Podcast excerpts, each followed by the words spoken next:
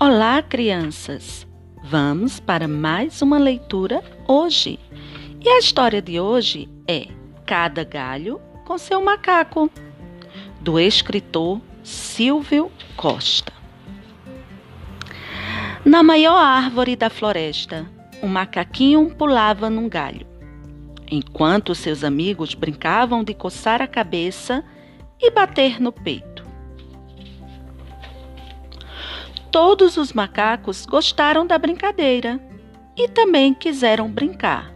Logo, do alto do galho, o macaquinho arteiro deu a mão a outro macaco. Puxa que puxa, até o amigo subir no galho. E dois macacos começaram a pular no galho.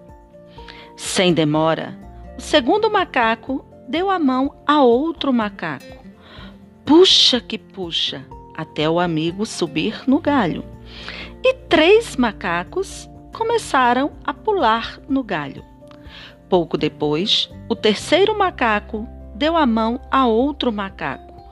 Puxa que puxa, até o amigo subir no galho. E quatro macacos começaram a pular no galho.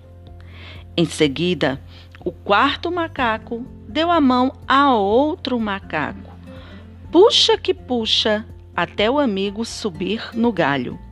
E cinco macacos começaram a pular no galho. Em pouco tempo, já tinha mais de dez macacos gritando e balançando. Mas o galho começou a reclamar. Nenhum macaco ouviu, porque a bagunça era total.